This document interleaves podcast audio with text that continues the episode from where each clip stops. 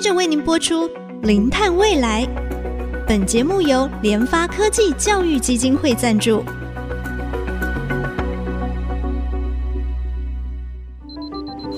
前瞻能源新方向，以科学与科技迈向近零碳排，智慧永续，与您一同开创零碳未来。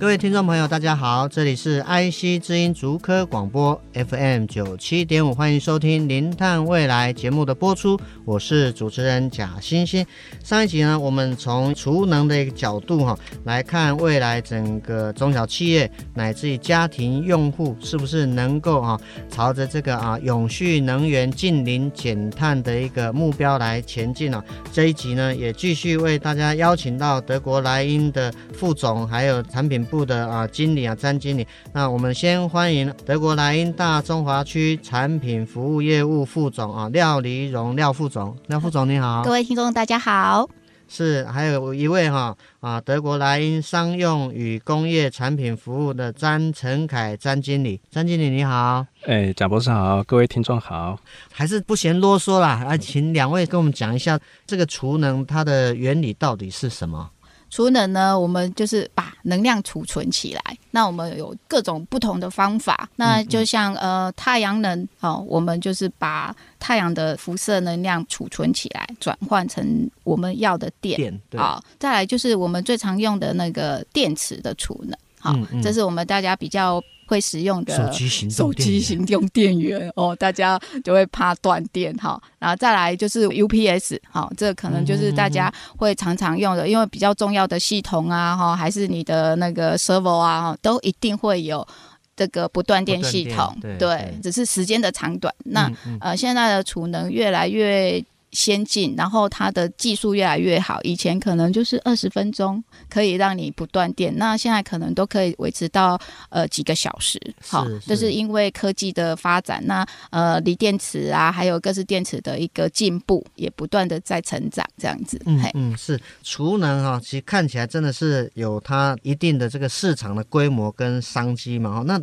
台湾的业者有没有办法透过这个？储能的技术发展，创造一些永续商业价值。那当然，在这个前提之下呢，像这些储能设备，它是不是有一些新的规范啊？就好像欧盟可能十月就要有 c 变的征收等等。那对于这个储能设备，它会不会也有一些不一样的要求？因为我们知道，比如说锂电池本身，它还是有一些环境永续的这个问题存在嘛。那这部分是不是也请两位可以讲？嗯，那我们储能设备呢，它是由电芯。那模组，然后组成成一个系统，所以呢，这个呃安规的要求啦，好，还有商机的要求，其实都是呃从零件就开始了。那欧盟最近呢，在呃两个月前，欧盟的电池新法规出台了，好，它从它的生命周期来做了它整体的要求，甚至说呃它的企业的社会责任呢。里面也讲述了非常多的事情，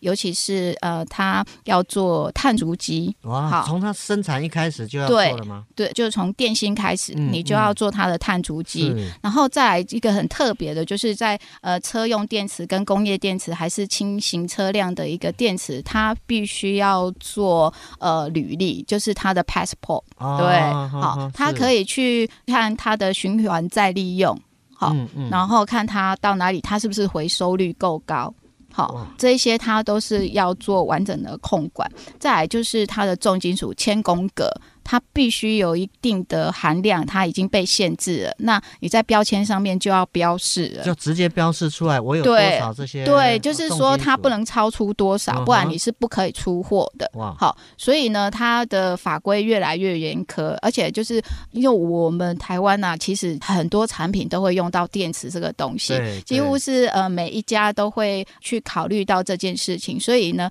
这个影响对大家非常非常的深远哦。所以呢，我们也。也提供了教育训练跟培训，哈，可以让大家来索取这样的一个讯息，哈。那这一些是逐步的要求，他可能会在五六年内完全要去符合。那他就是呃指令公告之后，他不会马上要求，可是他会逐年逐批，对，越来越严，对对对对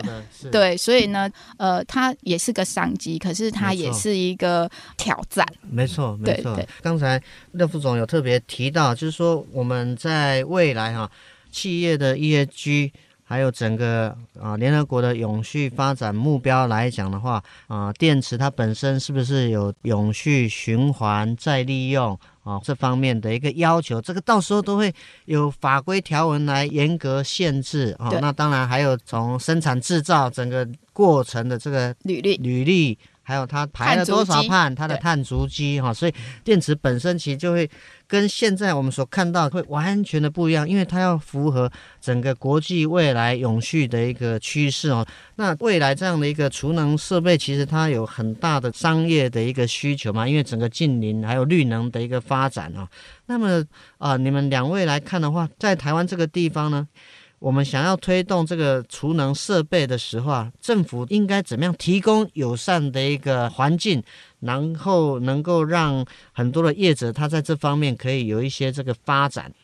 目前我们台湾当然也是蓬勃的在发展储能这方面的产业嘛，好，那业者在建置，其实现在都还是比较聚焦在工商业用等级，好，那我们要让民众更有感，推广到每一个家户等级的话，相对的，其实我们可以接近像国外欧洲的部分，有一些的建置的补贴啦，哦，还有一些政府的政策去推动。哦，那这样的话会让我们的一般市民大众对这个议题会更有感。嗯哼哼，政策的一个施行是非常重要。那当然，另外一个就是啊，刚才詹经理有特别提到，就是说在政策上的一些补贴，然后比如说能够落实到，比如说中小企业或者是在家户上面，其实可以营造有利的一个环境，能够刺激。诱因哈，让大家努力的去啊转向啊这种储能的一个方式哈。那像欧洲的国家，他们是不是已经有法规这样的一个规定跟要求？应应该是没有，目前是没有，应该是没有。对对，现在都还是在于现在应该是都还是比较大型，就针对大型企业啊，或者是说高用电，国外也是类似，也是这样。现在类似有点像是鼓励的方式，哎，希望你那个一般的市民或者就是一般居民去使用。那因为这会有一些时间电价的价差嘛，哦，那还有政府给你的一些可能。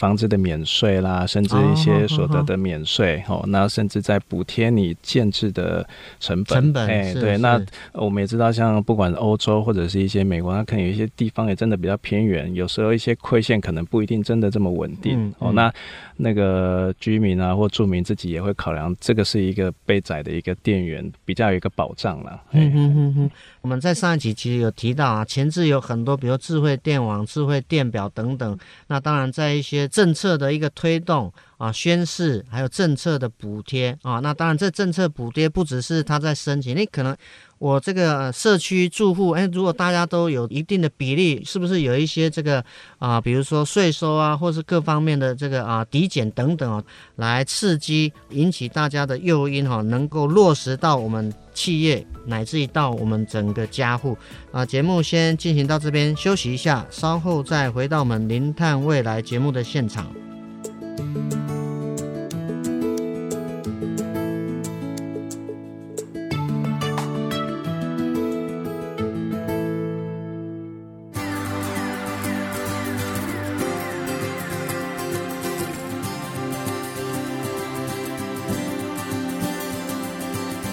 欢迎回到我们零碳未来节目的现场。我们今天要从一个永续的角度来看看整个储能的发展。那当然，我们节目也非常高兴邀请到德国莱茵大中华区产品服务业务的啊廖副总，以及商用与工业产品服务的詹成凯詹经理哈。我们刚才有特别提到啊，就是储能的一个发展，还有它未来整个储能电池，它有一些新的一个法规啊，要符合整个啊地球环境永续啊循环再利用的概念。那当然这边也提供我们现在储能的叶子啊，啊，你现在就要看到，因为未来的规定会越来越严格哈，所以现在一定要及早先做好准备，才能够哈吃到这样的一个商机啊。那我想就是说，对这个储能啊。大家会不会有一些这种疑虑或误解？因为其实前一阵子我好像有看到新闻，好像就是说有提到那类似整个储能柜都烧掉。那这个储能柜它的一些安全性到底是什么？那它是不是要有一些安全上面的一个考量？这方面是不是也请两位稍微跟我们听众朋友简单说明一下？OK，讲到安全性，这个确实是大家非常关注的议题嘛。哦，那我们都知道，其实一个储能系统，哦，甚至这个设备，它的组成，其实从最基本的零件，哈，都起来到整个一个系统，那。我们第三方的检测单位其实不是只有检测这个系统而已哦，我们在它每个组成的零部件，这个都是有它对应跟归应的规范哦。那那对，那我们检测的目的其实是做一个防范哦。那当然很多东西都一定会有万一，但是我们在检测跟在验证跟在做这些的过程，其实都是要去把这些的危险跟风险降到最低哦。那避免说有不是预期的意外这样产生，嘿，那当有这些意外或者是有这些呃风险产生的时候，我们是不是有其他的方式？后续的去做它的补救，好，那例如像刚刚贾博士提到的，真的这储能柜它可能制成真的有可能有不良或者什么一些状况产生的时候，哎，起火了，我们是不是有对应的一些灭火或消防系统可以应付这样的火灾的规模大小，好，去扑灭它或者是去防范它烧起来？哎，那这个是我们在检验过程跟在呃这些业者好设置的过程，其实都是需要去考量到的。哎，是我们要避免它这种会发生意外，那会不会有几道安全防线？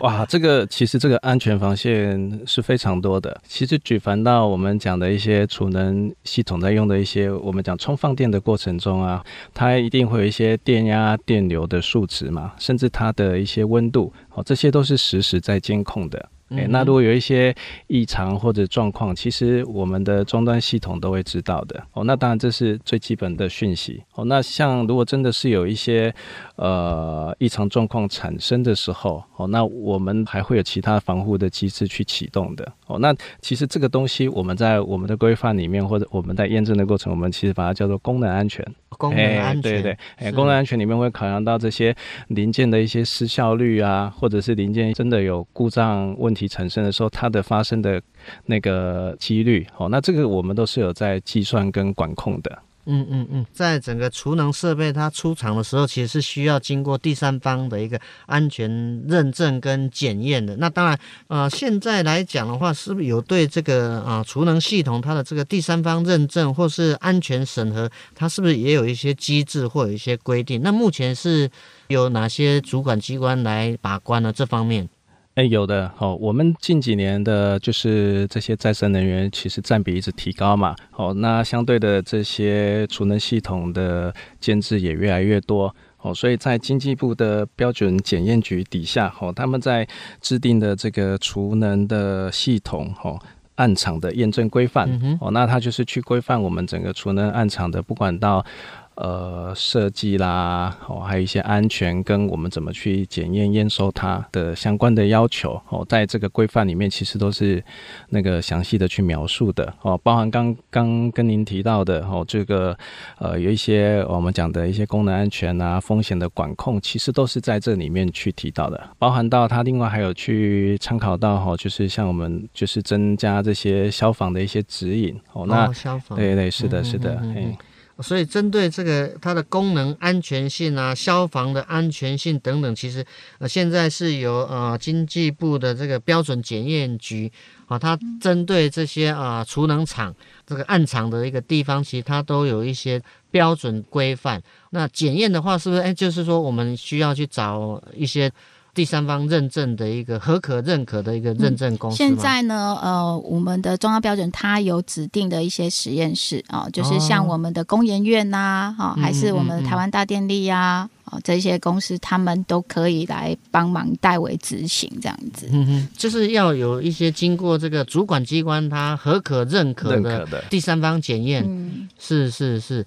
那就是说，我们是不是也是参照这个国外的一些安全检验的一些标准，或者说这些安全检验它有没有一个什么，比如说 ISO 的一个指引啊？哎，有的，哎，这个就是一般我们都会有 IEC 的国际标准。哎，那像刚刚呃我们提到的，欧盟有欧盟指定的标准，哦，那都是针对这些储能系统，哦，那当然系统不是只有对系统，刚刚提到的像电池啦，哦，还有这些一些组成的零部件，哦，在这个标准里面规范里面都是有要求的。哦，所以它就是针对整个。不只是储能系统，它里面所有的很小的 component 其实都有不同的一个法规跟规范，哇，那所以变成它整个一个啊储能系统的一个安全检核的标准，其实算是非常的严谨啊。毕竟我想一个储能设备其实它是非常昂贵，其实也非常重要。那当然它的安全性。也是我们在做这个储能系统当中，是首先必须要考量一个非常重要一环哈。那当然，其实未来整个储能的一个商机的发展啊，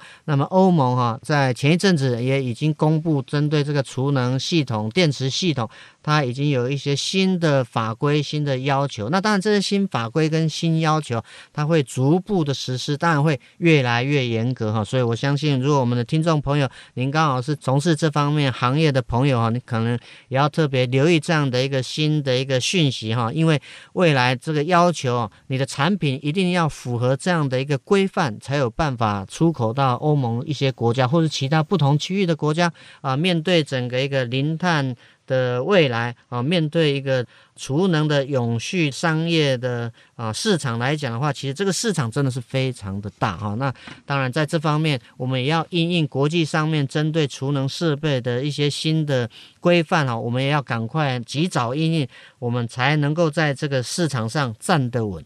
好，我们今天非常的高兴哈，谢谢德国莱茵大中华区产品服务业务的廖黎荣廖副总，以及商用与工业产品服务的詹陈凯詹经理来到我们的节目当中哈，不吝啬的跟我们分享哈这种储能系统它未来的一个商机，以及它未来可能的一些法规的一个变动。希望我们的听众朋友啊，在未来这储能的商机上面，你也能够看得到。并且能够吃得到，我们再次谢谢我们的来宾，谢谢大家。我们的节目呢，除了在 IC 之音官网 AOD 可以随选随听呢，也同步在 Apple Podcast、Google Podcast 还有 KKBox 都上线哦。欢迎大家上 Podcast 搜寻“零碳未来”四个关键字，并且记得按下订阅，才不会错过每一集精彩的节目。节目进行到这里，感谢大家收听，我是贾欣欣，下周同一时间我们再会。